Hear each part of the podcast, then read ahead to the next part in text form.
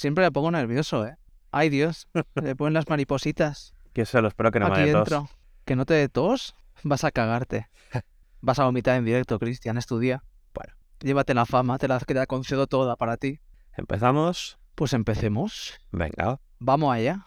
¿Quién ¿Quién? empieza? ¿Empiezas tú? ¿Empiezo yo? Oh, Dios. Esta semana toca reseña de manga. La cuestión es, ¿qué manga hemos escogido? ¿Es famoso? ¿Es desconocido? Yo no lo Seguramente- conocía para nada. Yo lo vi. Claro, esto en la Jump Plus hay a veces que hay mangas que solo están en inglés, pero no están en español. En este caso era uno que solo estaba en inglés. Lo cogí, lo leí un poquito y la verdad es que tiene pinta de ser un manga así de misterio gore bastante guapo. No sé cuánto va a durar, eso sí, pero los capítulos que hemos leído apuntan maneras de ser una obra cuanto menos interesante. Bueno, hemos leído todo lo que ¿O hay, qué? ¿no? Hasta ahora. Pero evidentemente no vamos a destripar todo lo que hay. Porque la verdad es que hay, hay cosita para leer. Sí. Seguramente comentaremos solo dos episodios, supongo. Pues luego se pone la cosa chungosa. Literalmente se pone Shibata. Shibata. You fucking joker. Here, your prize. Y el manga que tenemos aquí esta semana se llama precisamente Shibatarian. Ya veremos de dónde viene este nombre. Dentro de la obra se, se hace referencia a esto. Comienzo explicando un poquito de qué va. Sí. Vale, pues esta obra comienza un buen día que nuestro protagonista, ¿cómo se llama? Vamos a verlo, es Hajime Sato. Está caminando por el monte y de repente se encuentra a un chaval que ha sido enterrado debajo de, de un árbol. Claro, dan el motivo. Este chico, por alguna razón, pasa muy desapercibido por todos y en la obra del colegio pues va a hacer de árbol y estaba practicando hacer de árbol cuando vienen los chavales y bueno, lo entierran. Cuidado, que no lo entierran entero. Ya Lo le dejan la cabecita fuera. Exacto, hasta la cabeza porque el chico está es vivo. una florecita. Hmm. Y, y ahí está, esperando a ver si se convierte en un árbol. De repente de un ojo le sale una flor como en Jigokuraku y hacen ahí un tie-in, se conectan las series. Pero claro, ahí es curioso, porque el chico empieza a hablar de que nadie sabe de su existencia. Esto es gracioso. Explica que, claro, ni siquiera en su casa sus padres se preocuparían de que hubiese desaparecido en clase nadie se da cuenta de él. Y yo pienso, ¿cómo le han visto estos matones para enterrarle en el suelo? Eso es un punto a tener en cuenta, ¿no? Sí. Pero claro, hablan entre ellos y al final se hacen un poquito amiguitos. Pero claro, el chico este que se ha encontrado al, al Shibata enterrado, dice, bueno, hoy va a haber una, una lluvia de estrellas. Y Shibata, ay, mira, sí, qué bonitas. Y dice, no, no, no me interesa lo que sigue la gente, lo que hace la gente común. No me gusta seguir la- al grupo. Yo prefiero mirar a la gente por encima del hombro y entonces están ahí en la montaña y miran a todo el mundo. Entonces le dice el Shibata, ah, ¿cómo puedes ver a todos los que odias? Son tan pequeñitos como súper inocente el chico. Y bueno, de aquí en adelante se van haciendo amigos. Y claro, van a su casa, se pueden ver películas, una casa gigantesca, con un montón de puertas y una sala enorme de, de películas VHS y DVDs. Bueno, poquito a poco van haciendo esta relación. ¿Y qué ocurre después, Cristian? Pues nuestro coprotagonista, ¿no?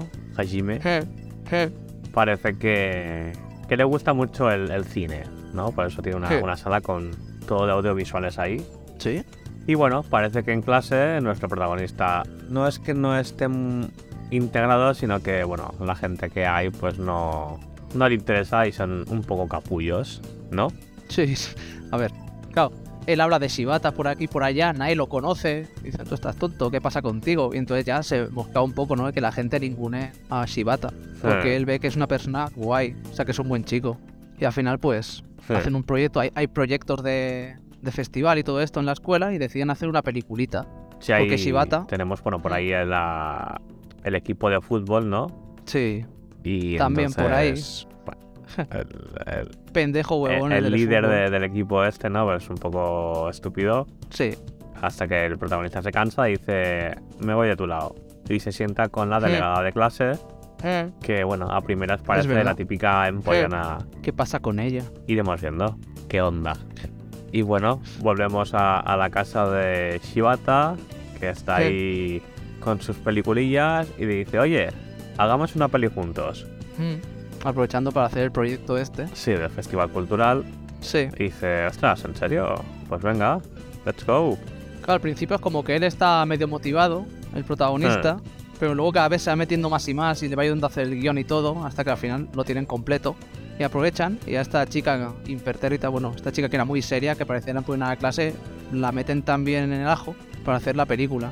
Y resulta que era bastante monina ella, ¿eh? Sí, sí. Curiosamente, se quita las gafas y de repente tiene ojos. y de repente una chica bastante guapeta sin gafas. ¿Eh? Pero claro, hacen un comentario muy gracioso. Veo una profe porque el protagonista le dice, sí, sí, estoy con Shibata de la clase 1, ¿no? De, de noveno curso. Claro, le pregunta a una profe y dice, ¿Shibata de, de clase 1? Y la profesora dice, ¿quién es este? Sí. O sea, literalmente nadie sabe de la existencia de Shibata a excepción del protagonista. Hasta que Eso que nos da a quedan, entender. Quedan claro. los tres Sí. en el parque, ¿no? Para las sí, vacaciones. Y dice, hey, ¿qué haces aquí? Dice, ¿no venías con, con Shibata? Dice, sí, sí, está justo detrás de ti.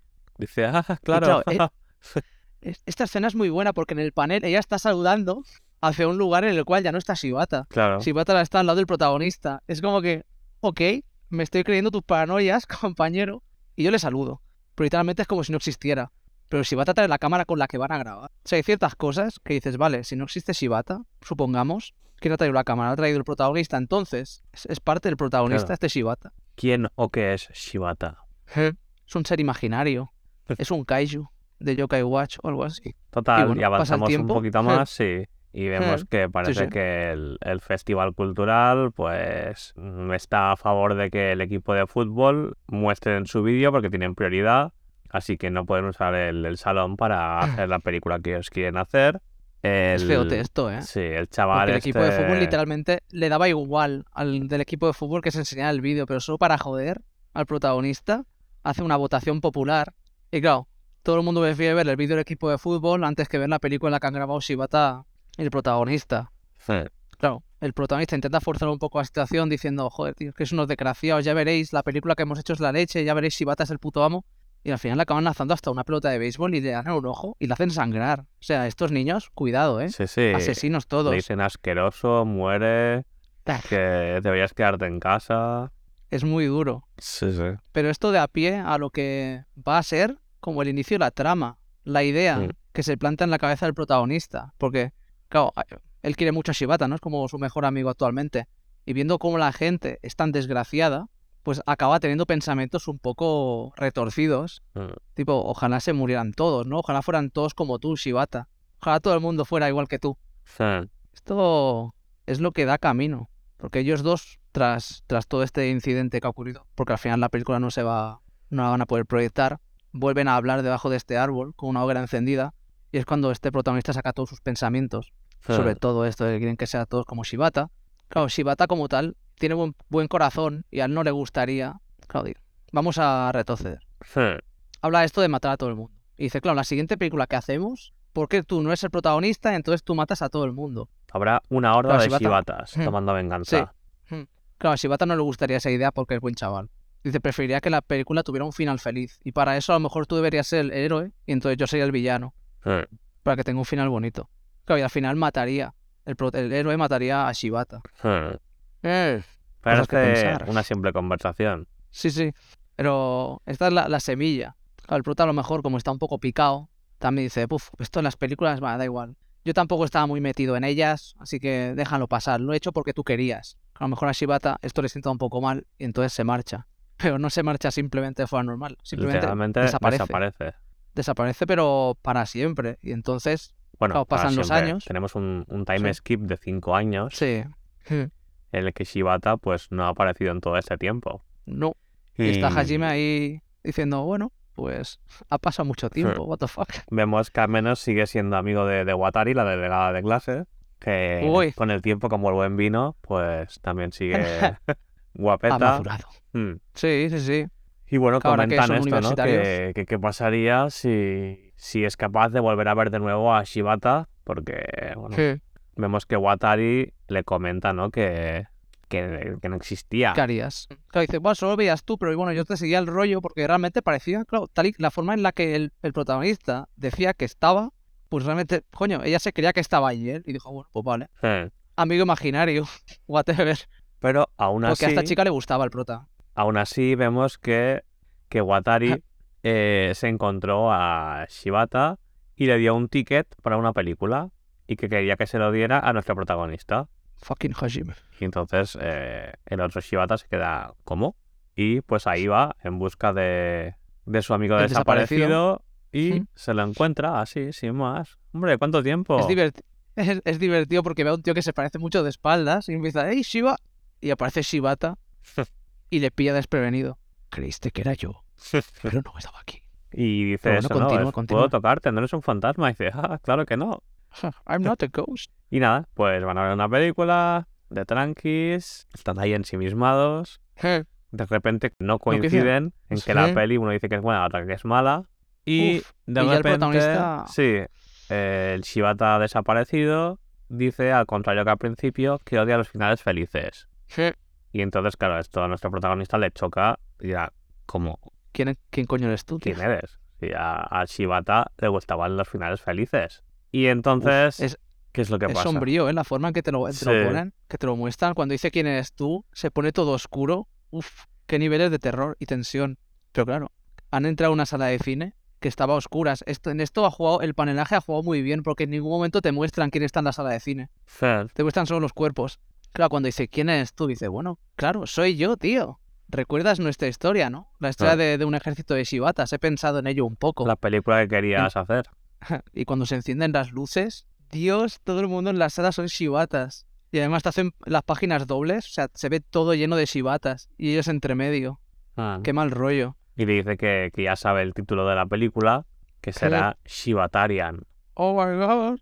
Todos los actores están aquí. Y lo primero que va a hacer va a ser matar a todos los de la escuela, como dijo nuestro protagonista Hajime hace cinco años. Buf, bufa tú. ¿Eh? Esto me hace preguntarme realmente qué coño es Shibata. O qué pasó durante los cinco años. Podríamos comentar más, pero creo que mm, El primer capítulo tiene un cliffhanger bastante guapo.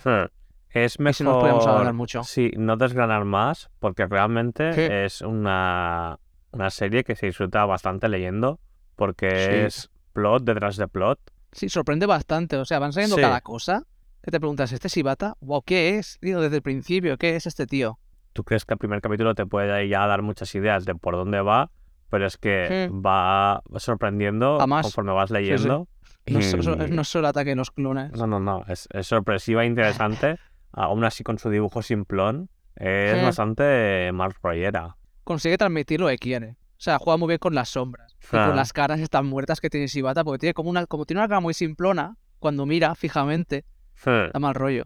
Sí, tiene No, cara pero muy interesante. con pocas expresiones faciales, Sí, pero lo suficiente como Es para nuestro- transmitir el, el buen rollo o el mal rollo. sí, sí, sí. No, pues muy interesante. No me lo esperaba cuando empecé a leer. Dije, bueno, pinta guay, porque vi la portadilla en blanco y negro.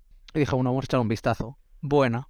Así que, gracias a Dios, otra recomendación que podemos decir que, que vale la pena seguirla. Hmm. A Pero día, es una Jump Plus, está en English. Dígame. a día de hoy solo lleva cuatro capítulos, así que es fácil ponerse al día y seguirla. Je, Así que esta es la recomendación que os traemos esta semana. Riconuda. Hmm.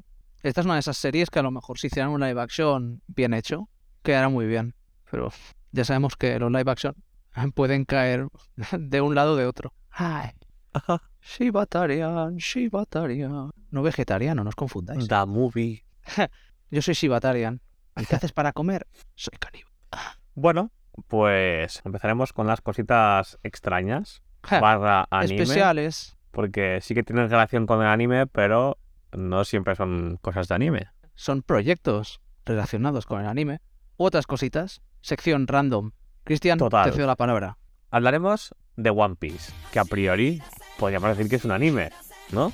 Lo, e- lo es. Lo es. Al, O sea, al igual que no también ¿No es engañes, eh? un manga, Sí, o un videojuego, sí, o una película de imagen real, sí. como se está haciendo, ¿no? Actualmente.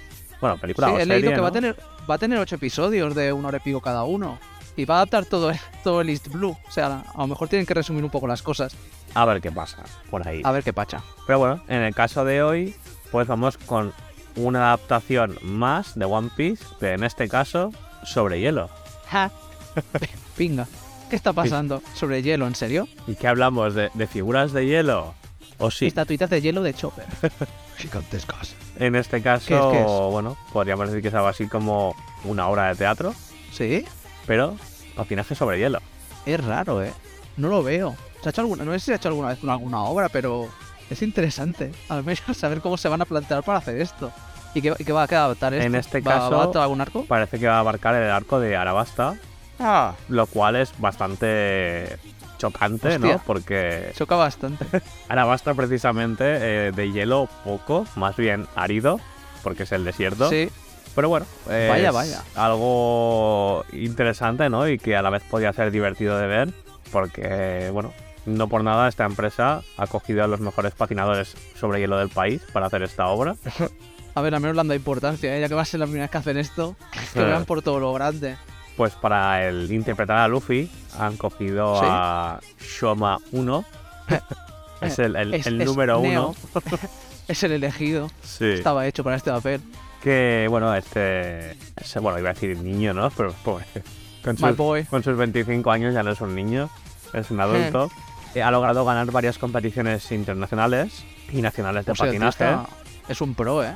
así como quedar segundo y tercero en su categoría durante los últimos dos Juegos Olímpicos de invierno. Wow. Porque al final, como patina sobre hielo, pues no va a competir en verano. Está mamadísimo. Y como Usopp estará Nobunari Oda. Este yo creo que lo han cogido especialmente, ¿no? Por el Oda apellido. Nobunari. Sí. Que también ha sido un patinador con una trayectoria sobresaliente y también quedando Sí. campeón en algunos torneos, como el de los cuatro continentes en 2006 y el de Japón en 2008. O sea que nada mal, ¿eh? Mm, Sí, lo han cogido gente que, que sabe lo que hace. Sí, que al menos no va a caerse en medio de la obra y va a cortar el cuello a alguien sin querer. Ay, por favor. Ay, por favor. Y bueno, aún así hay gente detrás de ellos, ¿no? Que también son muy capaces. Así que quedará a ver el resultado de la obra. A Mr. 2 le va a ir que ni pintado. como Ya me gusta que- bailar, desgraciado. Sí, y en esta obra es interpretado por una mujer. Bueno. Yo, yo Mr. 2 en igual hubiera cogido a, a un tío que se travestiera, literal. Porque lo creo que lo habría hecho bastante más, más funny. Claro, lo ves ahí. ¡Oh! Yeah. Hostia, me pregunto si durante la obra va a hacerlo de transformarse en diferentes personajes como en el, como en el manga. Y van a tener que cambiar de, de skater, no creo, ¿no? No sé, igual usan máscaras Hostia, o se me ha algo. jodido. Podría ser. Oh, puto Mr. 2 va a ser increíble. Pero no, no creo que se empiecen a meter patadas teniendo los skates, ¿no? Que le pueden hacer daño a alguien. Sanji contra Mr. 2 y todo el rollo. los skates. Skates, bueno, lo- los patines. Los patines. Ah, bueno, eso, eso tienen cuchillas de... Sé yo, sé yo que es peligroso. Sí, sí. Es peli- no creo que empiecen a hacer peleas ahí como tal. Supongo que harán un poco de dramatización, haciendo piruetas y dando tumbos de aquí para allá. Eh. No, pero es curiosito. Sí, Eso es una de estas cosas que no me las hubiera esperado que hubieran hecho una colaboración en mi vida sobre hielo. Como, ok. sí, es, es raro, Es pero tus bueno, al final cualquier cosa es adaptable, ¿no? Otra cosa es que tenga más o menos éxito, pero bueno. Sí. A ver, al menos parece que le están dando bueno, un empuje para que sea una buena obra. Ya veremos. Por lo que he oído, sí, que mientras que estén haciendo el patinaje y todo el palo, las voces las van a poner los actores de doblaje originales para que no choque demasiado al público. Sí. Sea, los, los patinadores pondrán simplemente el- bueno, todo el ejercicio físico. La interpretación, sí. Sí, sí, sí. Pues este Esto me gustaría ver si en YouTube. espectáculo lo podremos disfrutar en agosto, en Yokohama concretamente, Vale. y que ahí va a ser donde empiece. No sé si harán una gira por Japón o simplemente harán allí, irán haciendo varias sesiones Puede que hayan tour. Puede durante que tour. tiempo. Lo que, pasa, lo que pasa es que me gustaría que hubiese en YouTube a lo mejor una especie de clip o algo para verlo. Sí, igual hacen algún ¿Qué tipo tal? de teaser o algo para que la gente se anime Sí. a ir. Ay, por favor. Está rico. Buena Y- noticia. Sí. Pero bueno, ahora me toca a mí. Y en la tío. fecha en la que Aparta- estamos hoy, estamos cerca de lo que vas a comentar ahora. Muy cerca. Literalmente. Fechas muy. Bueno, literalmente ya estamos al caer. Literalmente O sea, hay gente que ya llegado. está en ello. Literal, Je- Jesucristo ya ha descendido los cielos, ha venido, nos ha dado un abrazo, un besito en la frente ha dicho: Toma esto, hijo mío, y juégalo hasta que te quedes satisfecho. Oh, sí. Zelda Tears of the Kingdom. Ay Dios, ahí me tiene que llegar hoy y estoy ya, madre mía, estoy comiendo las uñas porque se ha llevado unas notazas, ¿eh? O sea, es una cosa brutal. Sé que las notas muchas veces las, las puedes seguir o no puedes seguirlas, pero este juego se ha llevado la palma. O sea, va a ser una experiencia. El primer juego fue increíble y este que se viene también. Pero bueno, ya sabemos que con toda obra grande que viene, muchas veces las empresas aprovechan el tirón para hacer participaciones, ¿no? Colaboraciones con otras empresas. Y en este caso le ha tocado a la cadena de tiendas 24 horas japonesa, Lawson, hacer colaboración con Nintendo para presentarnos ciertos productitos basados en The Legend of Zelda. La, Lawson. Haciendo como si... Lawson, sí, La- Lawson. Lawson, Lawson. Lawson. Claro, en Japón está Lawson, está Sí. 7-Eleven y está... ¿Qué más? Estaba el Family Mart, ¿no? Estaban El- estos Sí, el tres. Famima, como llaman ellos. Epic Boys. Yo cuando fui a Japón tenía el 7-Eleven al lado y qué bien que iba Eh, tener el 7-Eleven ahí a las 12 de la noche para bajar los tubos y llegar allí y decir quiero comer. Pero bueno, volviendo al tema, cuando estamos jugando un videojuego o viendo una serie nos gustaría saber cómo saben las cosas que están ¿no? en esta serie. Vemos alguna comida rara y decimos, ¿qué sabor tendría esta, esta wea? Bueno, aquí Lawson nos ha presentado unos cuantos productitos, los cuales, haciendo alusión a algunos alimentos que salen a The Legend of Zelda, nos ha presentado comiditas varias. De entre estas que tenemos, tenemos el karage, el famoso karage, bendito sea, que está todo bueno el cabrón. Madre mía. Está muy bueno. Yo de las primeras cosas que hice cuando fui a Japón fue ir al 7-Eleven y pedir el pollo boneless chicken. Está grasoso el cabrón, pero está muy bueno. Mis venas no agradecen. Y mis arterias tampoco, pero joder el sabor. En este caso, que han hecho? Unir eh, pollo frito con un sazonado de hierba ígnea de Reino Zelda. Para que, bueno, si te da por ir al Polo Norte o algo, pues te llevas este pollito, te comes. Bueno, te, te lo comes y te va a dar un poquito de protección ante esas Pero- temperaturas tan bajas. Debe ser picante, ¿no? Entonces, a muerte. Un poquitito sí. Un poquitito sí que pica. O sea que para los que sean un poco, bueno, dirás débiles frente al picor, como yo, podréis disfrutar durante unos momentos de ese saborazo y luego empezar a llorar buscando agua o leche o lo que sea. Es que mi planta ígnea me suena a que te va a arder la boca, Sí. pero vaya, grosso modo. Literalmente, te meterás, te meterás el pollo en la boca, abrirás y será como si tuvieras una linterna metida ahí dentro. O sea, van a tener que llevarte al hospital, chaval. ¡Ah! Y lo jodido, eh. Que esto no es lo único picante. También bolas de arroz con curry. Curry seco. Esto me hizo gracia. Curry seco. Con un mazacote de curry dentro. Sazonadas con especias Goron. Especias que se utilizaban en el juego para adornar, bueno, para sazonar, como dice la palabra, unos cuantos platitos. Y bueno, también picantón. O sea que, vamos, estás en el fuego y saltas a las brasas. O sea, no puedes. Pero el curry japo está muy bueno, ¿eh? Es la polla. Es que ya lo he escrito aquí. Es que el curry japonés literalmente es de las 10 mejores comidas que, que he tenido en mi vida. Es que sabe tan bien, es tan sabroso. Yo- Curry, banzai. Me metí un hartón a comer curry allí eh, un día que Es luego que no puede acabé empachadísimo. Llegas a casa y dicen, Cristian, lo siento mucho, pero en tus venas ya no queda sangre. Te Yeah. utilizaremos como, una fu- como una, nuestra fuente indefinida de curry. Es que llegué al hotel y estaba... eh, no podía moverme, como un perro cuando come hasta, hasta que ya no puede Sí. más. Pues no igual, respirar. estaba ahí tirado en el tatami. y te, enrolla- te enrollaron allí con el futón y dijeron, Cristian, rollito de primavera. A comer. Wow. Motherfucker. Oh, pero pintón, la verdad. Son estos productitos que parecen poca cosa, pero bueno, para hacer la gracieta, pues ya está. Pero eso no es todo, ¿eh? El curry no se acaba ahí. La leyenda del curry continúa y tenemos el curry pan, relleno de carne de bestia, directamente, bueno, cazada en las praderas de Hirul. No sé cómo han hecho para llegar hasta allí, los cabrones, pero buena mano tienen. Curry japonés, también, que reina este pan. O sea, un mix increíble. Carne y curry no puede ser... Vamos, no, no puede fallar. Pero qué Bien tipo... gordote y sabroso. ¿Qué tipo de carne ¿Eh? es? Carne de bestia.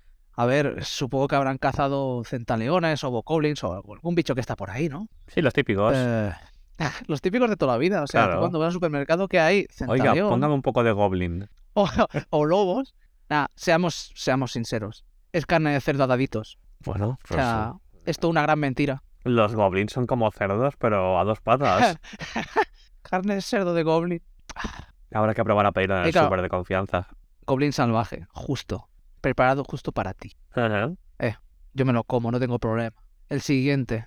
¿Qué más hay? Focaccia. De maxi trufa. En el juego las maxi trufas te recargaban los corazones por encima del nivel normal que tú tenías, ¿no? Si tú tenías cinco corazones, a lo mejor te ponías siete. Imagínate tú comerte una focaccia de maxi trufa y de repente que te salga otro corazón en el pecho. te convertías en un monstruo. Es una persona de puro amor. Ay, so cute, man. Here, have your kiss. Pero bueno, ¿eh? Focaccia rica, reina de, de tres tipos de setas. Setas shimeji, shiitake y estas setas la tuve que traducir a español y me hace gracia porque es seta cardo.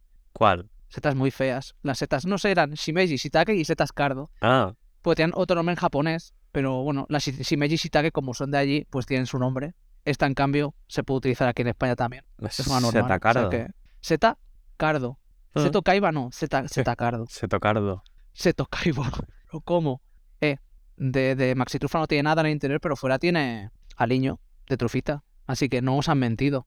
Uf. Esta sí que realmente tiene algo de lo que, de lo que nos vende. Pero si tiene eh, trufa o aliño a trufa, vale a culo esto, ¿eh? Está bueno, pero vale a culo. El olor intenso solo pueden olerlo aquellos que están acostumbrados o que, no sé, que son adultos. como los que no les gusta el café, ¿no? Tienen que madurar para que les guste el café o el vino. Bueno, cambiar el paladar, al final los gustos cambian a veces. Yo soy tremendo niñardo y no me gusta el vino. I'm sorry. I'm so sorry. Y para acabar, para pasar toda esta comida por el gaznate, para quitarte el picor de los labios y la garganta, tenemos un batido de plátano que nos ofrece el clan Giga en exclusiva para esta participación de Zelda y Losa. Una bebida no muy dulce que está hecha para todos los estómagos y nos dejará un toque más agradable en la boca. ¿Lo he vendido bien, Cristian? Uh, la verdad es que me dan ganas de probarlo. A ver si cuando sí. estemos por allí todavía queda algo. Ojalá, ¿eh? A mí me gustan mucho batidos de plátano. Plátano sigue siendo Dios. Y al clan Giga, la gracia es que les gustan mucho los plátanos. Leí por ahí que este clan Giga en japonés se dice Iga, clan, Iga, Iga Dan, y está basado en un clan que realmente existió en Japón de, ninjas. Y en alguna de las casas de esa aldea real había plátanos, por alguna razón, y entonces se utilizó la, la risa esta de los plátanos, son la comida favorita de estos, de estos ninjas. Y durante el juego los ves con montañas y montañas de plátanos, como si fuera su oro particular almacenados ahí dentro de, de su fortaleza. Un toque divertido. Eh, Pero bueno, aquí acaba la colabo. Sí, servirá, ¿no? Si, si estuvieseis por Japón mientras jugáis al, al Tears of the Kingdom, pues os coméis unas cosas de estas y decís, "Eh, es como si estuviera dentro del propio juego. Y tenéis vuestras fantasías particulares. Probé.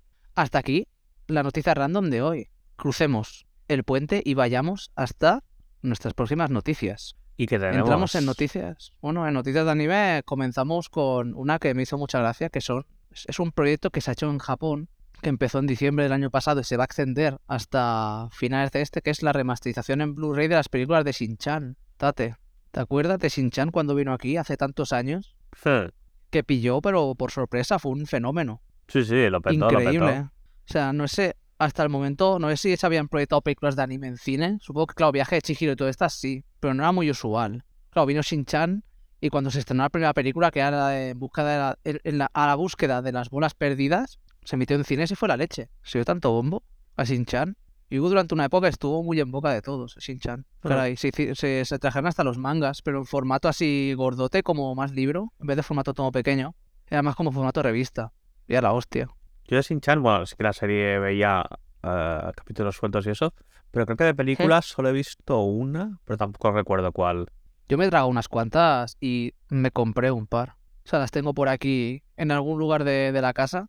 Eran buenas pelis. O sea, tengo la del pequeño samurái, peliculón, y tiene ciertas, ciertos toques dramáticos que para ser una peli de Shin-Chan no me los esperaba. Y luego la de los adultos contraatacan, que te toca el tema de la nostalgia y cómo eso puede, coño, cambiar un poco psicológicamente a los adultos para que reviertan a ser niños o algo así. Estaba muy guay. O sea, aparte de tener humor, porque en la serie... dan- Esto me, me recuerda como a Doraemon, que las series son como casos más normalitos, cotidianos con los, con los instrumentos de Doraemon y las películas a veces se van por otras, por otras lides, o sea, por otros lugares. Pero muy guay. Estas remasterizaciones las siguen haciendo en packs de 3 también, o sea que llevan de momento creo que 9 hasta llegar a las 19, pues aún queda. Y claro, no lo he comentado, se me ha pasado. Esto se hace porque es un proyecto por el 30 aniversario desde que se sacó la primera película de Shin-Chan, 30 años. 30 años O sea, de las de películas. la primera peli, de la primera de todas, Entonces, en el 93. la serie es más antigua que las pelis. La serie empezó en el 91 ¿no? o algo así, 92. Sí, sí. Madre mía. O sea, el manga no es, no es nuevo. O sea, es antiguo de cagarse. O sea, Shin-Chan lleva mucho tiempo. Y porque se murió el autor, pobrecillo, se cayó de una montaña. 30 años ya. Pero 30 años. Eras un chavalín y yo estaba, vamos. Yo no había nacido, ¿qué cojones? Date. No eras ni feto. Este estaba diciendo, Shin-Chan, por favor, que me pongan Shin-Chan cuando salga. Yo, literal, era, pero- era hasta un poco más grande que Shin-Chan. Mm, Es que era hace la edad. Tú también te sacabas la trompa y hacías el mongolo por ahí. Bueno, quizá en privado. Voy a practicar a hacer que mi trompa gire como una hélice. Trompa. Y salía volando con el pene, con el, con el pene girando como si fuera un rotor de avión. ¡Eh, vámonos! No, pero está, está guay la idea. Ojalá en algún momento les dé por traer aquí a España las pelis otra vez, porque Selecta las descatalogó, creo. Eh, Y desde entonces nada. Claro, Shin-Chan ha ido bajando la, la fama que ha tenido y la repercusión. Con el tiempo pues han ido bajando. eh. Pasa mucho con las obras. Pero ojalá, porque aquí las tenemos en DVD y no en Blu-ray. Hombre, cabe decir, no sé cuánto lleva en, en España Shin-Chan, pero lleva mucho tiempo, desde luego. Eh, Aquí, desde 2002 o 2003. Claro, la peli salió en 2003, la de las bolas. O sea, que creo que en el 2001 ya estaban dando Shin-Chan por aquí. eh, Al menos en, en Cataluña, en el canal que se llama 3XL, que fomentaba mucho la emisión de manga y todo, de, de anime. Y toda la pesca se empezó a emitir aquí. Muy guay. Mm. Claro, la cosa es em, la fórmula para que una serie tan longeva siga siendo interesante. ¿Eh? Claro, cómo te va renovando. Sí. Claro, Detective Conan, por ejemplo, a lo mejor como el hecho de que son misterios autoconclusivos, ¿no? Puede ir metiendo cositas interesantes en cada arco que vaya, que vaya haciendo Chinchan, claro. También me pregunto cómo llegó a durar tanto Kochikame, que estuvo desde los 70 hasta el 2016 o algo así. O sea, estuvo larguísimo. Al final, como son series del día a día, pueden ir cogiendo temas populares o que se estén hablando y introducirlos en la serie. Como hacía South Park, que muchos de sus temas al final eran cosas que estaban pasando. Entonces la metía como sátira. Mm. Es un tema jodido, ¿eh? Sí, es curioso, ¿no? Como algunas se desinflan con el tiempo y otras, como los Simpsons, ¿no? Que parecen inmortales. Sí, claro, así la gente ya ve que el tipo de humor que utilizaban los Simpson al principio ha bajado un poquito y es un humor un poco más blanco. Sí. No hace tanto comentario, tal vez social como hacían antes. De todos modos, Shin-Chan, buenas pelis. Si algún día tenéis oportunidad de ver alguna, vedlas. Porque están muy bien. Sí. Y tras esto, tenemos ¿Y una nueva adaptación, oh Dios, de una obra legendaria también. Wow. Debo Que comentar se viene. que es la adaptación de una serie de cómics del cual yo lo conocí primero por su versión cinematográfica. Cinematográfica. Sí. Yeah, boy. Y no es ni nada más ni nada menos que Scott Pilgrim. Aplausos. Aplausos. Aplausos. Que de hecho, bueno, esta película, y no sé si, o sea, eh, no sé si tú conocías el cómic en su día o no, pero creo que fue una de las primeras que vimos juntos. Sí, sí, sí, recuerdo en su momento, coño, cuando nos conocimos que me prestaste los cómics de Scott Pilgrim. Ya había oído hablar de ellos, me hacía gracia cómo estaba dibujado, y cuando me los dejaste dije, es que es una muy buena obra. Tiene personajes bien construidos y los Hmm. diálogos son buenos y divertidos. O sea, y el estilo de dibujo también da pie a hacer muchas situaciones comédicas, de comedia, y paridas varias que son increíbles. Hmm. Pues sí, bueno, y la película, bueno, eh, yo creo que es una película de estas que cualquier persona otaku pues debería de ver porque es una ida de olla total y es como Inten- estar dentro de un intentaron hacer videojuego. cositas, sí, intentaron hacer cositas experimentales también Eh. ¿eh? durante la peli, con ciertos efectos y cómo se mueven los personajes a luchar, todo el rollo. Tenían un elenco de, de personajes pues bastante pintoresco, la verdad. Eh. Esta peli creo que salió algún- por allá por el 2010, ¿no? Sí, sí, justo, hace mucho tiempo ya, ¿eh? Eh. 13 años. Uf, Pues somos viejos. no. Ahora, sorpresivamente, parece que van a hacer una, una nueva adaptación. En este caso va a ser un anime. Creo que lo hace Netflix, ¿no? Lo bueno, produce lo produce Netflix, Netflix, sí. Pero lo, lo dirige un estudio, ¿no? Que es eh, Science Saru. sí. ¿Te suena? gente que sepa un poco más. Sí, Science Saru son los tops. Sí. Hay muchos animes de Netflix que, que han sido hechos por Science Saru. A lo mejor por eso han acabado eligiendo al estudio como encargado de hacer esta obra. O sea, Devilman Crybaby, buena serie, salió en Netflix. Eh, Japón se hunde también de Science Saru, también salió en Netflix. Sí. Claro, obras más antiguas estaba de Tatami Galaxy, que era un poco más especial, que era un universitario que en cada capítulo hacía como un loop, viajaba, viajaba en el tiempo o empezaba la universidad y entonces intentaba coger un club diferente dentro de la universidad a ver cómo le iba la vida.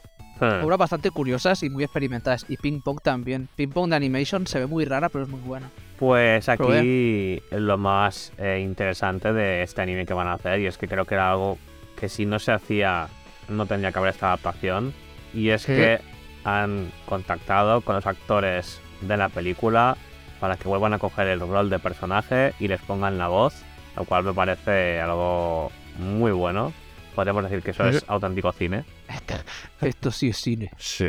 Porque ya tenemos actores como Chris Evans y Brie Larson, que bueno, ya mucha gente supongo que los debéis de conocer, pero ya son actores de cierto renombre eh, por parte de Marvel y que vuelvan a un proyecto así simplemente para poner su voz, pues es algo bastante nostálgico para quien hemos visto en su día la película. Está guapo. Yo he visto en YouTube, podéis ver algún clip de Scott Pilgrim, cómo podría ser si fuera en, animación. Y hay alguno que han pillado la voz de Michael Cera, que es el que hacía de Scott. Y le queda muy bien, el chico puede poner bien los tonos. O sea, tiene buena voz para, para hacer doblaje de, de personaje de dibujos. Sí. Está rico. Y hasta aquí el anime de Scott Pilgrim. Te tengo ganas, ¿eh? Yo esperaba, coño, cuando vi la peli dije, ojalá hubiese un anime de Scott Pilgrim con el estilo del cómic, porque a mí el estilo del cómic me encanta. Me parece súper majo. Son todos súper monos. Igualas el amigo gay de Scott. Es la leche. Ese tío. Es muy en la peli, en la peli no me acabó de molar tanto el actor que escogieron, pero en el cómic el tío era guay. A mí me hacía gracia porque me recordaba a Macaulay Culkin. Tiene, tiene un aire a Macaulay Culkin, Sí. es verdad. Es, es- es verdad, el desgraciado Sí, se sí. parecía, tenía la cara un poco de estar un poco en babia, un pelín. No, pero joder, le tengo ganas. Si se hace en toda la serie, si realmente es una adaptación que sea fiel y pille los seis o siete tomos que tenía, va a dar. Espero que la adapten entero y que sea una buena obra para ver y, y revisionar todas las veces que hagan falta. Y Science Saru, como es un estudio un poco experimental a la hora de hacer animación, utiliza formas de expresarse distintas, no están en- encorsetado ni acartonado, pues se podrán hacer cosas muy guays. Espero que salga muy bien. Espero que salga de verdad muy bien, para que la gente pueda disfrutar de, de esta historia. Veremos, veremos. Y bueno, pasamos con otra noticia más. En este caso es otra adaptación. Escalofríos, Sí, escalofríos. al final no todas las adaptaciones que salen am, pueden ser igual Bueno, de pueden- buenas, ¿no? Igual, bueno, Bueno, algunas salen a recordamos- flote y otras igual se hunden solo con ver un poco de ellas. Pues sí, se van a la miseria más absoluta. Y en este caso ¿De qué hablamos de la nueva película de imagen real de Saint. Seiya. Se escuchan los gritos de la gente corriendo despavorida. Bocas de incendio explotan. Camiones de bomberos viniendo a apagar los fuegos que se han encendido en todos los edificios. En este caso, bueno, Saint Seiya creo que es bastante conocido por, por todo el mundo, ¿no? Es uno de estos Sí. mangas y animes populares que, bueno, Legendarios. pues como está siendo de moda últimamente, ¿no? Parece que todo lo que es popular, pues se hacen adaptaciones y en este caso, pues han intentado hacer una adaptación que, bueno, como se ha podido ver en el tráiler, pues han como modernizado, ¿no? Intentando hacerlo Sí. como más real, Ah, al estilo Marvel, pero como de serie B.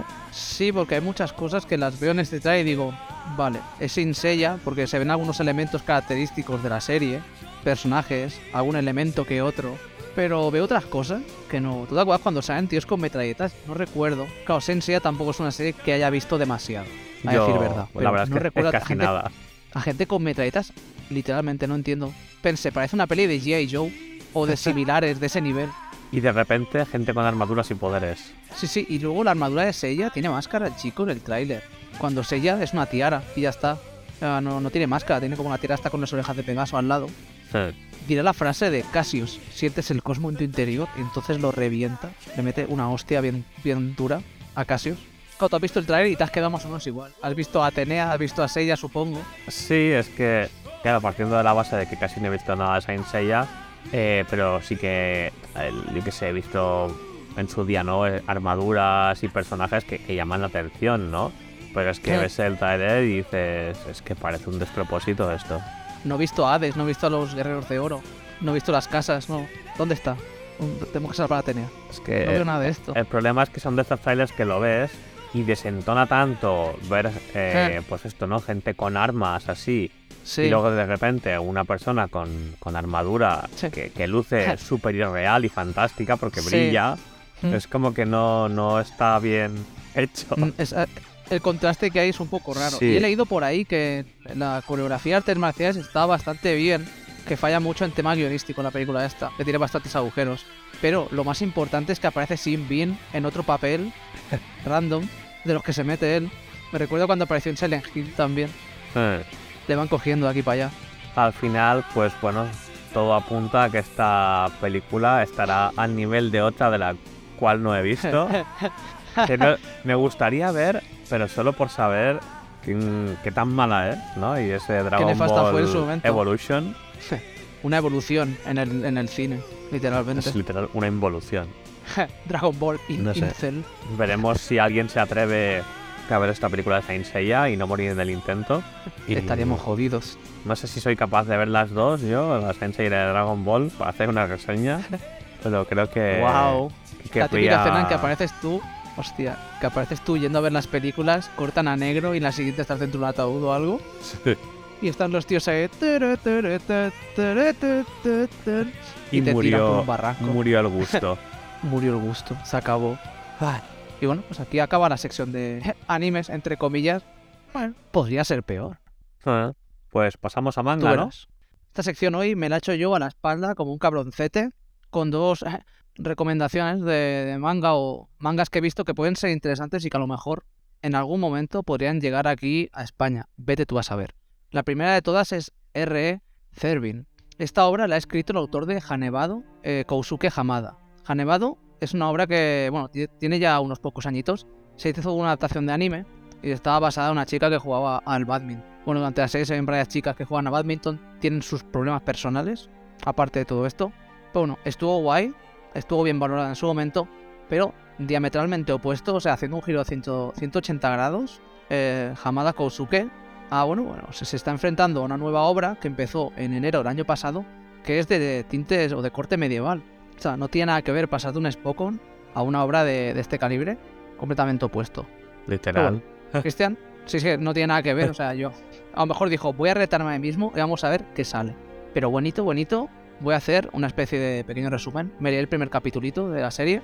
Tenemos el reino de Helental, un reino al pie de las montañas, que cierto día, así, de golpe y porrazo, es invadido por el reino vecino de, creo que era Ilia, con su gobernante, que tiene un nombre, que no me acuerdo. Nombre así muy, muy romano, como de, de emperador chunguero, que bueno, va allí, mata a la mujer del rey. La mujer del rey resulta que con su poder había sellado un dragón, o había como una línea sucesoria de, de monjes o sacerdotisas que estaban bueno, sellando a este dragón, la mata, el dragón se escapa y ya tenemos a la invasión del reino por parte de este reino vecino y al dragón, que es gigantesco, literalmente 20 campos de fútbol. Una cosa pero tremebunda de grande. Y claro, hay que hacer algo con estas dos bandas que nos están atacando. Alguien tiene que, bueno, echar un paso al frente y defender al país. ¿Y quién es? La hija del rey, el rey Cervin, que es el cual da nombre a esta serie. La hija invoca a creo que era Sant Fauna o algo así, o Saint Fauna, una especie de invocación que parece un robot, una estatua gigantesca. Y el problema que tiene esta invocación es que para utilizar su poder necesita coger las memorias de aquel que le ha, que le ha invocado. Claro, esta chica pone en juego sus memorias, olvida a su padre haciendo esto, todas las memorias de su padre quedan borradas completamente, y entonces la invocación quema al dragón. El dragón muere ardiendo por las llamas, se supone que se muere. Claro, el rey consigue llevarse a la hija de allí, el dragón queda en un estado en el cual está quemándose de forma constante y parece ser que el rey de, del país que ha invadido a Helental también se ha quedado encerrado con el dragón. Claro, la chica más adelante se despierta en una aldea de enanos, quiere volver allí, ve a su padre, no le reconoce dice, tú no eres mi padre, yo solo tenía madre, pavo, déjame en paz. Se quiere escapar, pero claro, si invoca al bicho este, volverá a perder más memorias, así que no intenta invocarle se la come una serpiente. Se queda en la boca agarrada. O sea, le pasa unas cuantas cosas chungas y es cuando se da cuenta de que a lo mejor soy un poco mierdecillas y no puedo hacer las cosas sola. Claro, viene su padre y le dice, a lo mejor tenemos que hacer alguna cosa entre tú y yo, ¿no? Y así, pues tendrán que ir, como no sé más, claro, a lo mejor irán conociendo más gente, se desarrollará un poco la trama, sabemos por qué invadieron el país, puede que se vea más un poco del trasfondo de todo este mundo a medida que, que el guion siga su curso y a ver si al final la chica consigue, no sé, aceptar un poco a este padre del cual no sabe nada. Se ve interesantillo, bueno. porque además el dibujo es muy bonito, es, bonito. ¿Tú qué crees, Cristian? ¿Tú crees que le, echarías un pruebo? No lo sé, ¿eh? Así de entrada tampoco me ha llamado eh. especialmente la atención. O sea, es curioso, ¿no? Pero tampoco me ha... Claro, a mí me llamó mucho más la atención por el dibujo, porque me recordó extremadamente a obras como To Your Eternity, y la de Magus, no era el Atelier of Witch Hat, que tiene un estilo así muy bonito, no es muy realista, no es extremadamente realista como podría ser Takeshi Inoue o One Punch Man, que intentan ir a un rollo un poco más, más o menos realista, sino algo más bonito de ver, que puede ser muy grotesco en algunas partes, o sea, en el primer capítulo cuando atacan a la serpiente esta que se ha comido a, a la hija o la tiene en su boca, sangre hay. Es guay, es de estos que entran, entran muy bien. Y literalmente pensé, esta obra en algún momento podría ser traída por Milky Way, porque huele a Milky Way esto que te cagas. Ya sabes que Milky Way trae obras especialitas también. Norma, Norma y Brea suelen ser más comerciales en ese sentido. Y Milky trae obras más, más bonitas. Bueno, habrá que darle una oportunidad. Yo le doy un voto de confianza porque ya solo con el dibujo entra guay. Entra guay. Y la siguiente es un poco más hardcore. En el sentido que la trama, bueno, ya tiene un planteamiento que puede dar a cosillas duras. Claro, AQK AQK, que sería una la traducción sería como un castigo eterno. Claro, estaba mirando noticias de manga y me encontré con esto y la portada literalmente es un chico con el pelo blanco con pinta de estar pasándolo mal. De tener ahí un trauma psicológico muy severo y pensé, hostia, parece Kaneki, este con el pelo blanco. Y claro, la otra mitad de la portada del tomo era como una especie de manchas rojizas. Y dije, oh, me recuerda al Kagune de, de Toka en Tokyo Ghoul cuando sacaba la- las alas estas que parecen flores, todo el rollo. Y dije, bueno, voy a echar un vistacito al primer capítulo, a ver qué tal está. Y no me decepcionó demasiado. Claro, el planteamiento que es, tenemos un mundo en el cual cuando alguien lo vas a enviar a cadena perpetua porque ha hecho un crimen que es, vamos, ya esta persona no se puede salvar, incorregible. En vez de matarlo, lo que hacen es para que sea un servicio a la sociedad, lo convierten en un inmortal. Un inmortal que, claro, está enlazado a que su inmortalidad está asociada a que trabaje, bueno, para compensar el mal que ha cometido en su vida de persona que no es inmortal, persona normal y corriente. Esto es lo que te plantean, este castigo. Claro, la historia sigue al protagonista que es Toma, que está en su clase tranquilamente, hay una chica que le gusta mucho, pero a la chica le gustan los médicos y los inversores, gente así guay, y claro, él que se dedica a estudiar y a estudiar sin parar. Claro, durante el capítulo vemos que hay un momento que va a la biblioteca, va a coger un libro y se encuentra a esta chica que le gusta. Claro, esta chica le ve que va a coger un libro de medicina y dice, uy, me has pillado, yo también iba a estudiar para medicina, pero no se digas a nadie. Vamos juntos a ver la jornada de puertas abiertas de la universidad. El chaval, cagao, porque no ha hablado con chicas en su vida, dice, vale, vamos. Y entonces van, quedan tranquilamente, van de compras, o sea, un día bastante guay, va a ser que el chico no había estado con una chica en su vida, buena primera jornada. Llega al final de la cita y ocurre que esta chica, en verdad, aparte de que la estaba mirando a ella porque le gusta, ella vio cómo él se estaba esforzando y resulta que a ella también le gusta a él. O sea, al final hay sentimientos mutuos y él, pispándose de esto, dándose cuenta, dice, coño, pues sal conmigo. Pero, tristemente, las cosas no son siempre como uno quiere y de golpe y porrazo a la chica se le abre un agujero en la cabeza. Pero, pero ¿por qué sale un agujero? Es porque hay un pavo que va con una escopeta por ahí matando a gente y se la carga ahí. Todo triste. El cabrito. Parece que es una especie de sectario que está hablando de una nueva humanidad, de que la gente normal no puede, no tiene derecho a estar aquí, solo los que pueden estar por encima del chalao, de turno. El protagonista se rebota, normal. Y el tío lo que hace también es meterle un tiro en un costado y darlo por muerto. Pero Cristian, ¿te hueles por dónde va esto? ¿Sabes por dónde va a ir? Eh, no. El protagonista este resulta que es un inmortal. Eh, Cabrón. A esta chicha, los inmortales, teóricamente, solo son gente que fue sentenciada a cadena perpetua. Así que que este chico sea un inmortal ya da bastantes cosas a, a pensar. Claro, mientras está, está tumbado en el suelo, ve a la, a la amiga que le acaban de matar y tiene como flashback de una chica de pelo negro. Y luego, más adelante, el tío este le empieza a meter escopetazos y el tío que no muere le salen cadenas y las cadenas como que regeneran las partes del cuerpo que ha perdido. No puede morir, de ninguna forma. Y aparte, hay una especie de organización de, guardianes o... En, en japonés se llamaban, creo que se llamaban Keimu, eh, Kikan o así, una organización de prisiones que están por encima de la policía. Y claro, han llegado a la zona buscando a alguien. Y al final llegan a la zona donde- está el chico porque ha causado una conmoción. La gente habrá llamado. Y llegan allí y cuando lo apresan, una de las guardias hace referencia alusión a tipo voy a hacer que cumplas tu promesa maestro o algo del estilo. Claro, no sé nada más. El chico este entra, era antes el maestro de la chica.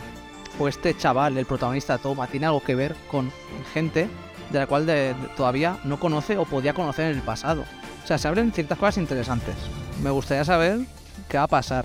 eh. Y estas otras de, de las cuales a lo mejor en algún momento alguna editorial la trae. Por aquí. Esta sí que la verdad es que el, el argumento me llama un poquito más la atención. Hmm.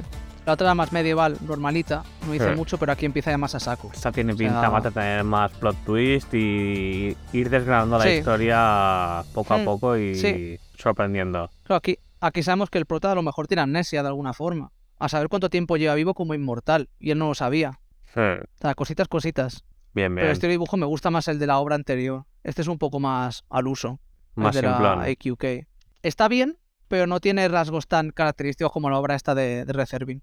Aún así está en un buen nivel. No es algo horrible. No es como leer Bobobo y decir, joder, tío, esto está dibujado por un tío que tiene problemas en las muñecas. Muy bien. And anyway, that was my part. Now it's your turn, Pikachu. Ah, a Pikachu. Hablamos Dios. de lo nuevo de Game Freak. Uy, no lo he hecho aposta, pero ¿y si hablamos? Cuéntame más. Y es que todo lo nuevo de Game Freak tiene que ser necesariamente de Pokémon. ¿Está escrito por contrato que sí? ¿Me está diciendo que se han salido de contrato? ¿Voy a tener que denunciarles? Se salieron. Pues sorpresivamente el estudio se ha centrado en algo nuevo después de casi 30 años centrándose en Pokémon. Claro, yo me vuelo que Game Freak había hecho algo más aparte de Pokémon, pero ahora no me viene a la cabeza. Pero claro, siempre han estado haciendo Pokémon. Se, se unieron con Nintendo de Pokémon Company y han estado ahí forever and ever. Hmm. En este caso, bueno, se ha visto solamente una ilustración Je, de lo que va a ser la nueva IP y vemos un bosque en, je, en el atardecer Sí, y un personaje de fondo que podría ¿Sí? ser un guerrero así como del medievo japonés. sí, si vemos la foto lo podría parecer perfectamente. Y, y bueno, y está como ahí, como contemplando, así, ¿no? Como si... Sí, sí, sí. No sé. ¿Estás viendo la imagen, Christis? No, ahora mismo no, la tengo en la mente. Vale, vale. Pero sí, como que está ahí y bueno, no sabe lo, lo que pueda haber más, más allá.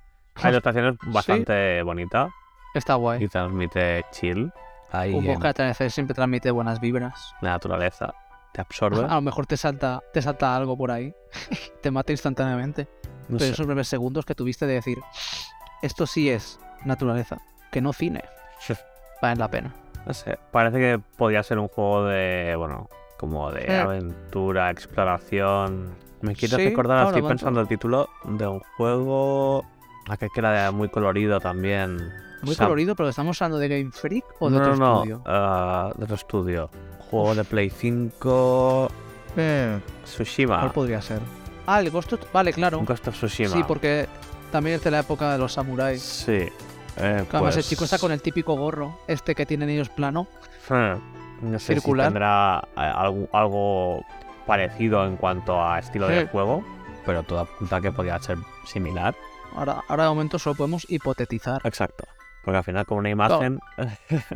Una imagen más que hay palabras, pero con ella no podemos explicar. Claro, pero no, se, no de sabemos esto. de qué género va a ser, ni en qué plataformas va a estar. Eh. Nintendo, seguramente. Si le da la potencia.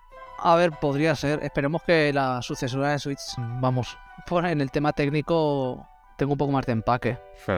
Porque uf, hay muchos juegos que en la Switch sufren. un- Lo que se conoce por el momento es que lo harán en Sí. conjunto con el publisher Private Games, que es una Sí. subsidiaria de Take Two, de bueno, que conoceréis de juegos como GTA o Red Dead Redemption. Potenturra, ¿eh? O sea, nos andan con chiquitas los de Game Freak. Y que ambos equipos pues están ansiosos de poder realizar el mejor trabajo posible. Al final, saliendo de, de la temática de siempre, ¿no? Pues quieren, supongo, ver eh, el potencial de, Eh. de Game Freak en- en- por un camino diferente. Sí. A ver si consiguen mejorar la franquicia Pokémon, porque, claro, tú que jugaste a Pokémon. Eh. Iba a decir Rubio Dafiro, tío. Escarlata y Púrpura. Sí, tanto Claro, ¿te parece Escarlata y Púrpura como de- Arceus Eh, sí que se ven, bueno, sobre todo de Arceus me pasó, un poco vacíos. Un poco vacíos y texturas un poco bastante reguleras. Y los glitches humorísticos. Que no se olviden los Sí, glitches. algunos se me dio, ¿eh? es que no puedo con el de Escarlata y Púrpura del chaval que sube encima del Pokémon y se hace gigante. ¡Ay!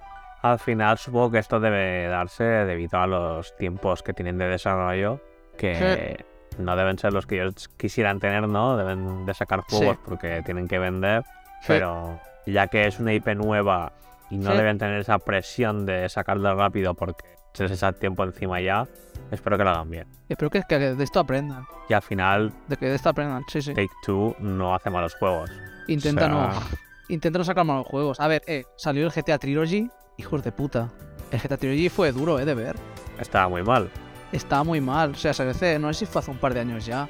Pero claro, dejaron el, el desarrollo a la compañía que hizo el GTA San Andreas para móviles. E intentaron rehacer, creo que algún proceso o de texturas, algo lo quisieron hacer con inteligencia artificial y lo hizo, lo hizo automáticamente y salió un, un despropósito increíble. Por suerte, O sea, juego- las sí. IAs a día de hoy están mejorando bastante. Sí, pero fue, fue obsceno de ver. Muy divertido, ¿eh? Los bugs de ese juego, Sí. increíbles, pero claro, como juego salió horrible. Pero Tech Two por lo general sí que hace juegos bien. O sea, este fue un fallo garrafal. Pero bueno, la de tiempo que le están dando al GTA 6 para sacarlo, cuidado. Bueno, mientras sea para hacer algo bueno. Sí, sí, sí. Bueno, volviendo a Game Freak, el proyecto este, encontré el nombre, se llama Project, Project Bloom. Y bueno, pues estaremos al tanto de las nuevas noticias que salgan. Pero bueno, vamos, que este juego a lo mejor en dos años no ve la luz. O tres, a saber. Puede ser. Espero que salga bien. de verdad. Y que aprendan y consigan hacer más juegos de Pokémon que, que empujen un poquito más el apartado técnico. Sí. Pues Jarata y Púrpura se fue a la mierda. ¿Y tenemos alguna noticia más de videojuegos? Bueno, nos queda alguna que otra, ¿no? Sí, ¿como cuál? Bueno, hay, ci- hay cierta compañía que ya, vamos, se está acercando a tener unos años importantes. O sea, la compañía de sagas tan icónicas como Resident Evil, Devil May Cry, Street Fighter, ya va a cumplir 40 añitos. Madre mía. Madre, 40 años, ¿eh? Compañía legendaria. Puñetera Capcom. Es más vieja que yo.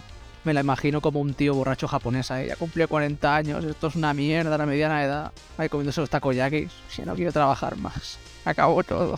40 años. Buena Uf. empresa. Son muchos años, ¿eh? Sí, sí. No es como Nintendo que lleva ciento, ciento y pico años, pero Uf. siguen siendo buenos años para una, para una compañía que ha conseguido tanto. Que ha tenido sus, sus altos y bajos también. Ah. Ha tenido épocas bastante malas, pero desde que sacó Resident Evil 2, de May Cry 5, no, Resident Evil 7 con el nuevo motor, el R-Engine, a partir de ahí ha ido sacando juegazos. Con Monster Hunter World ya vendió una barbaridad. Pero, ¿de qué hablamos hoy? Este 40 aniversario, Capcom ha hecho un cierto proyecto gracioso que se llama Capcom Town, con el eslogan de Osaka al mundo entero. Va a ser una página web, tipo visualmente es un poco pixel art, me recordó a Jabotel, por el hecho de que es un poco en perspectiva cenital, se ve desde arriba. Pero, ¿cuál es la cosa de esto? En esta página tenemos secciones en la ciudad y cada bloque estará basado en un videojuego. ¿Y qué podremos hacer en estas secciones? Lo básico es poder entrar allí, ver un poco de la historia de esta saga, poder ver contenido, tipo a lo mejor diseños de producción, a lo mejor algún vídeo, contenido guay, curioso. Pero además, una cosa que me llamó mucho el- la, la atención es que habrá partes de, que podrás seleccionar en la cual podrás jugar a ciertos juegos antiguos de estas franquicias como Mega Man o Street Fighter. Y me pregunto yo, ¿esto es cierto? ¿Tendrás que jugar con teclado y ratón a, esto? No creo, Se me ¿no? hace raro.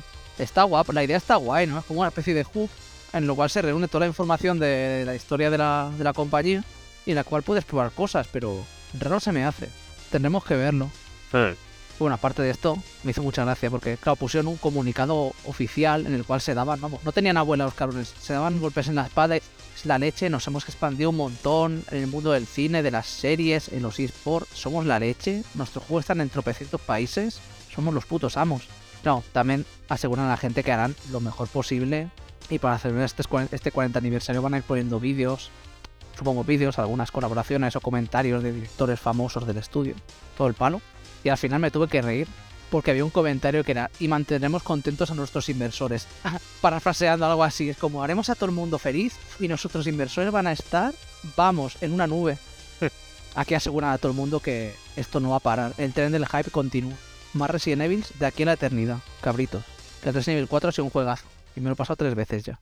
Pues hablando de trenes, pasamos a otro tipo de vehículo. En este ¿Qué, caso, qué vehículo es? suele ser bastante realista. Vale. Tan realista que hablamos, de la pista.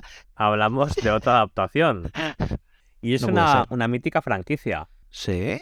Que la última Ah. entrega llegó a su séptima parte ya. Ah, creo que ya sé cuál me estás diciendo. Sí. Creo. Si es de coches. Tiene críticas coches, buenas y críticas malas. Vale. Sí, ya, ya me lo estoy oliendo Sí. cuál es. Me estoy viendo cuál es. Hablamos de Gran Turismo. Oh, yeah. Bueno, juego para muchos fans de, del motor. Juego de simulación por excelencia. Sí. O lo era. A mí personalmente no es el juego que más me atrae de coches, prefiero más eh, tipo arcade, Sí, yo personalmente también. Porque los de simulación a Sí. veces son muy durillos de jugar. pero sí que visualmente eh, está muy bien. Hostia, yo recuerdo en Play 2 con el Gran Turismo 4, se veía muy bien, ¿eh? O sea, ese juego estaba creo que en el límite de lo que podía hacer en la Play 2 y la Play 3. Estaba muy al límite. Sí, sí, yo creo que Gran Turismo siempre ha ido a dar el máximo en cuanto a nivel visual. Sí. He oído cosas malas del, del séptimo juego. Eso sí. Sí, del séptimo todo porque- juego parece que ha habido bastantes problemas para jugar porque requería estar siempre conectado para poder jugar. Sí. Entonces... Eso es feote, ¿eh? Sí. O sea, que, que modos offline no haya, tío, y que muchas cosas estén basadas a que esté conectado. Pues claro, has de estar conectado porque hay como una tienda también que me encantó lo que dijeron, que queremos que los precios de los coches dentro del juego reflejen los precios de mercado en la vida real. Y claro, te encuentras con coches que son tremendamente caros Y no es que sean tremendamente caros, como simula un mercado real, lo que hace es, eh, bueno, ir ciclando, ir sacando coches de la tienda, ir metiendo. O sea, que imagínate que tú quieres cierto coche que estaba en la tienda en un momento dado y de repente desaparece. Sí. A saber cuándo va a volver. O que sube más de O sea, precio porque. Sí, sí. Lo que sea. Una- unas idas de olla Sí. que no se comprendieron. Pero aparte de esto, otras cositas que tú, igual, se llevó tortas. Sí. Pero bueno, ¿qué van a hacer para sacar a flote esta franquicia ahora? Pues no se les ha ocurrido Sí. ni más ni menos que hacer una película. Ah, pero en Gran Turismo nunca llevas a un piloto como tal, ¿no? Es un poco más. Los coches son los protagonistas. Sea, ¿qué se hace con esto? Sí, bueno, a ver, o sea, al final los coches son los protagonistas, pero alguien tiene que haber detrás del volante, al final. Soy yo, yo soy mi pro- propio protagonista. Y bueno, pues tenemos en esta película a un chico que se encuentra en bueno, una situación un poco precaria. Sí, Y bueno, pues quiere llegar a. Bueno, es un chico que, evidentemente, pues, ¿a qué juega? Pues a Gran Turismo, ¿no? A fuerza. Es, es Oh, Dios. El juego dentro del juego. Es, eh, Inception. sí, es el, el origen de los videojuegos, literal. Está Leonardo DiCaprio ahí girando la, la baldufa esta. Madre mía. Ay, Pero sí, es un chico que entonces, bueno, pues juega a Gran Turismo, eh, se considera el puto amo y quiere demostrar que, que el chaval lo vale. vale. Y, y pues bueno, el Gran Turismo en, en su momento hace. ¿Cómo se llama esto? Hizo como unas jornadas, ¿no? Algo así. eh. Sí, como una academia, ¿no? De, de, Hmm, de de profesionales. Turismo. Sí. hmm. Que la gente pues podía ir ahí a, a demostrarlo lo que valía. Sí, esa es la idea, ¿no? Y tú llegas allí y claro, tú estás acostumbrado a correr en un videojuego. Sí. Pero claro, como te tienen que preparar para que estés listo a la hora de conducir un coche de verdad a esas velocidades, pues habrás de pasar por varias partes de un programa que no va a ser fácil. Exacto, porque al final tú desde tu casa, sentado en una silla, es muy fácil jugar, Sí. entre comillas, ¿no? Un videojuego, pero conducir un coche que se puede llegar a poner a 300 por hora en una Sí. cabina, bueno, una cabina dentro de un coche con un traje completo, que la temperatura sube. eh, Y los el Gs, la, la presión también. Sí. Entonces esto requiere unas preparaciones físicas bastante exigentes. Sí. Y en esta película pues veremos eso, ¿no? Hay actores como Orlando Bloom y David Harbour. Era David Harbour, ¿no? Supongo Sí, el chico. el- David sí. Harbour. Para hacer un poco más, más interesante la peli, ¿no? Para hacer un reclamo al final. Y ver si nuestro protagonista pues es capaz de, supongo, pasar de una vida de mierda a una vida de élite siendo un buen corredor de, de coches. Claro, esto estaba basado en una historia real. Esa es la idea. Eso pone en el trailer, que está basada en una historia real. No desconozco la historia de, de- en la que está basada, ¿no? Si realmente ha habido alguien que haya triunfado haciendo esto o Sí, sí. no. No, no, es, es verdad. A ver, es verdad, es verdad. El chico este era el Jan Mardenborough. Y realmente, tío, fue en la Academia de Gran Turismo, pasó por delante de 90.000 candidatos más y al final acabó corriendo las 24 horas de Dubai. O sea, la película ya está, ya está hecha. Esto es como el biopic de este chico, ¿no? Es como la biografía de cómo llegó de ser un- una persona normal y corriente en un barrio no sé, trabajador a ser algo. Pero bueno, llegó, bueno, llegó a participar. No sabemos si ganó o cómo quedó. Y Queda, corrió, corrió ahí, ya Sí. está. mejor no saberlo hizo porque si no ya nos podríamos dejar de ver Mm. la película. Y la próxima peli va a ser Scalestric. The Movie. Y literalmente van sobre raíles ahí. ¡Buah! Bueno, y esta película, pues, no sé, supongo que si eres un fan del motor, pues te puede resultar Eh. más interesante. Y si eres más tipo arcade como nosotros, pues igual prefieres ver Fast Furious. No sé. Sí, esta es, es- esta es la, la- la- la película que va a destronar a Fast and Furious por fin en taquilla. Sería curioso, ¿eh? Quiero ver, si, quiero ver si en los trailers, estos típicos que ponen una vez que la ha visto la crítica, empiezan la mejor película en la historia, cinco estrellas. He llorado con el final, cuatro estrellas. No sé, todas las pelis de adaptación de videojuegos y de animes y todo esto a veces hay que cogerlas con pinzas. Que últimamente es verdad que han mejorado mucho. La película de Super Mario fue divertida. De Last of Us también estuvo muy bien. Sí. Ah, chica, a lo mejor la peli al final acaba siendo guay, que a veces los trailers se engañan un poco por cómo colocan las escenas y la música que te ponen, la sensación que te transmite, puede que no sea de tu agrado. Luego quién sabe. Habrá que verla. A Chabé, ¿eh? Sí, a echar un tiento cuando esté en Netflix. Eh, Pues pasamos al top 10 de anime.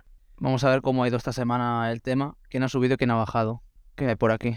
Pues, como posiblemente mucha gente pudiera esperar, Eh, Oshinoko se vuelve a colocar en la primera posición. wow. He visto el último capítulo de Oshinoko, estuvo bastante guay. Y aparece el tío este que se ve en la imagen con la cara de pollo. Ja, Puto amo, ¿eh? Fan favorite. Qué claro que es. Está guay, está guay. Es un tío super cacha. En segunda posición, bajando desde la primera, Kimetsu no Yaiba. Bueno, a ver, está bien que se mantenga aquí en el puesto 2. Está guay, porque joder, la serie se lo merece. ¿Qué más? ¿Qué En la tercera posición, subiendo desde la sexta, tenemos a nuestro amigo Loving llamada at level 999. Ah, de esta sí que me vi un par de capítulos. Claro, en los anteriores tops no había, no había visto nada. Y esta vez sí que le eché una ojeada y es, es cute. O sea, la dualidad que hay entre el protagonista, que es un poco más así happy, y el protagonista, que es, vamos, tiene la cara de muerto en vida, super susainas, está guay porque se verá más o menos cómo él se abre a ella con el tiempo. Así que chulo. Jigo Kuraku en la cuarta posición, como la semana pasada. Está también. Esta no he visto nada. De momento creo que vi dos caps. ¿Viste alguno? ¿Llegaste a verlo? En... Está en Crunchy, ¿no? No, todavía no. Vale. Bueno, ahí está. A la espera. En la quinta posición, Vinland Saga, baja dos posiciones. Bueno, En la número 6, Kamikatsu, Working for God in a Godless World. I don't know nothing. En la séptima, The Ancient Magus Bride, que ha subido tres posiciones. Esta en las anteriores semanas estaba bastante baja y ha ido escalando, ¿eh? Joder. La primera temporada me gustó. Muy chula. En la octava, The Dangers in My Heart, Oh. que ha escalado pues ocho posiciones. Nada mal. Nada mal. Otra más a tener en cuenta, a ver qué tal. No hay tiempo para todo, tío. En la novena, Insomniac After School, que también ha subido 11 posiciones. Wow. Se puso tremendo capítulo. Pero, joder. Y la última. Y la última, que para nosotros fue la primera Sí. en nuestro primer podcast, Tengoku Daimakyo, que escala 5 posiciones y entra en el top 10 de esta semana. Esta tuvo un- llegó a estar en el top, bajó un montón y ha vuelto a subir. No ha tenido como ha sido bastante irregular. No se ha mantenido siempre entre las 10 primeras posiciones. Bueno, supongo que para gustos, animes. Pues sí. A mí me pareció que todos los capítulos estuvieron bastante bien, por eso. Como dices, a cada cual lo suyo. Y bueno, pues Oh, sí. ahora que nos toca, nos toca el top de manga en nuestra página de confianza Oricon. No puede fallar Oricon. Top 10 de manga. Top 10 de manga. Esta vez no voy a pasar, ¿eh? Esta vez no intentaré amasar con todo. Bueno, esta semana tampoco me hace falta ver el top 20 porque Oshinoko, que estas dos últimas semanas había subido un montón las ventas de muchísimos de sus tomos, parece que se ha desinflado un poquitín. La gente que ha querido comprar la serie ya lo ha hecho. Y bueno, ahora nos vemos con un top que contiene series nuevas y otras que se mantienen bastante bien a pesar del paso de las semanas. En el top número uno, bueno, en el puesto número uno tenemos a Aono Hako, serie Spokon de la Shonen Jump, que está bien, un buen estreno con 68.000 unidades. Spy Family se sigue manteniendo en el segundo puesto y creo que lleva un mes en el segundo puesto o tres semanas. Y es una burrada. Más o menos las ventas siempre rondan por ahí 62.000, creo que fueron 70 y pico mil en las anteriores semanas, pero es bastante. Top 3 está Dan Dan con el nuevo tomo 10, también de, de Shueisha, de la Jump, creo que es de Jump Plus en este caso. En el top 4 está Kingdom, el tomo 68 que también lleva tres semanas o por ahí. Un montón ahí ya. Es que No baja. están aguantando mucho ¿eh? estos tomos. Kingdom es muy famoso, como ya comenté, Spy Family igual, pero joder, aguantan. Chainsaw Man también, ha subido. O sea, la semana pasada a lo mejor estaba en el puesto 7 o 6, tal vez está rondando esto, pero igualmente. La gente está esperando ya la segunda temporada, a ver qué pasa, porque se vienen cosas interesantes. Conan, en el puesto 6 ha bajado un poquitín, pero el tomo este sigue vendiendo bien. En el puesto 7, una nueva serie que no, no habíamos visto en anteriores semanas, que es Gakuen eh, Babysitters, el tomo 24. Está de la editorial Hakusensha, no sé de qué va, pero en la portada aparecen dos chavalines, bien graciosos así, tonanicos. En el top 8 tenemos una que se llama, creo que era Kekkaishi no Ichirin Hana, como la flor del, del maestro de barreras espirituales de Kadokawa. Bueno, unas ventas que están bastante bien, igual 24.000. En el puesto 9, Shumatsu no Harem. Esto para los que sean hombres de cultura, pues seguramente les gustará, por cómo se llama. La, la portada parece interesante. Sí, sí. En- aquí se- seguramente se mete todo. Hostia, tú, qué una vergüenza. Y en el puesto 10 tenemos a Kuma Kuma Kuma Bear. O sea, todo lo que se ve aquí, todos los Kumas que aparecen, realmente significan oso. O sea, acabo de mirar hace un poquito, parece que es de una chica que juega juegos MMORPG online y de repente aparece un traje de oso con habilidades especiales y acaba metiéndose en el juego como tipo SAO. Curioso. O sea, literal el título es Oso cuatro veces. Oso, oso, oso, oso, sí, sí, sí. Uno en hiragana, otro en katakana, otro en kanji de, de oso y el otro en inglés. Mía. Y es una editorial que he mirado hace poquito, que era Shufuto Seikatsusha, que es una de estas que no parece especializada en manga, creo que tiene alguna cosa por ahí. Pero es curioso que una obra de estas... Claro, no es una compañía que se especialice en publicación de, de manga así a grosso como la de Shueisha o Kodansha. Pero bueno, Sí. aquí tenemos el puesto 10. De, de editoriales y mangas hablaremos. Sí, ya tenemos que hablar ya, porque ahí están locos, ¿eh? No pueden, el mercado de manga es una cosa demasiado bestia. Paso ya a las novedades editoriales. Vámonos. Vale, lo que podemos ¿Qué, viene, ¿qué viene? ¿Qué viene encontrar este mes? Esta, Bueno, esta bueno, semana. semana, sí. Tenemos, pues como ya comentamos en su día, ¿no? Que sacan cositas de Kimetsu no Yaiba. En este Sí. caso no es ninguna novela ni ninguna cosa de pilares, sino que es ¿Qué un libro para colorear, que no es el primero que sacan, creo que es ya el Ah, tercero. más. Sí, sí, sí. en este caso es el amarillo, así que, Eh, bueno, supongo que Están habrá... siguiendo la estela de Pokémon, ¿eh? Rojo, azul, amarillo. Sí. Próximo será el verde o... Esmeralda. Eh, Tenemos también, pues mira, Fairy Tail. Eh, Yes. Bueno, 100 Ah, Years Tail. West. Sí, es el, el spin-off, Ah, entiendo, ¿no? Que ya lleva tiempo, ¿eh? Sí, pone que es Ah, 100 el, número 13 y con esto se pone ya al día y está abierta. Ah, amigo. Black Clover número 32 de 34 y también está abierta. También está siguiendo la estela, ¿eh? Ya casi atrapa la publicación en Japón. Jujutsu Kaisen número 20 de 22. que Ajá. También sigue ahí abierta. Hey, misión. Yosakura Family. No he leído nada, ¿eh? Está en la Jump también.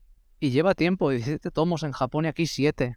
Hmm, Es otra de estas que a lo mejor le podría echar un vistazo. Se acumulan los mangas, ¿eh? Pues sí, Están por un todas poquito. partes, tío. Que tenemos por aquí de... Dime. No, nada, que he visto que también son esta Moriarty el Patriota. Vi, vi un par de capítulos de esta hace Hmm, bastante tiempo. Y también tenía pinta de interesante. Claro, ya sabemos que Moriarty es el enemigo de, de Sherlock Holmes. Sí. Aquí se le presenta un poco como protagonista. Un protagonista así ladino que sabe lo que hace, ¿no? Que puede engañar a la gente y moverse así de forma subrepticia por muchos lados. Es un tío interesante. Y lo- ¿qué más? ¿Qué más? luego por parte de, de Ibrea tenemos a Sakamoto Days número 7 de 11. Yay. Y como nueva publicación tenemos a Sanda, que es eh, la nueva apuesta de Ibrea de la autora de Beastars. Paru Itagaki. ¿Sabes cuál es la curiosidad? Que Paru Itagaki es la hija del tío de, de Baki. Itagaki, O sea, los Baki. Ita- Itagaki, Baki. Han sido los dos mangakas. Motherfuckers. Yagan, número 13 de 14, a punto de acabarse. Eh, Y hay una que veo aquí. Espíritus del, del inframundo. Espíritus del inframundo. Ah, es de Hiromu Arakawa. Lleva tres tomos. La nueva obra de la, de la autora de Fullmetal Alchemist. Mm, Igual hay que darle una oportunidad. A lo mejor. Y esto también lo de los guerreros de Aslan, ¿no? Aslan Senki. También la estuvo dibujando ella. A lo mejor está haciendo las simultáneas. O Aslan Senki se acabó. Ah, no lo sé. Pero Hiromu Arakawa es bien. Hizo la de también Silver Spoon, que va de granjeros. Ella era granjera. Así que era de campo. Era un tema que tocaba bastante bien. Y bueno, pues se acaba para aquí, ¿no? Se acaba la sección. Se acabó la sección. Así que, chao. Chao. Hasta la semana que viene. Nos vemos. De Aquí va Bros.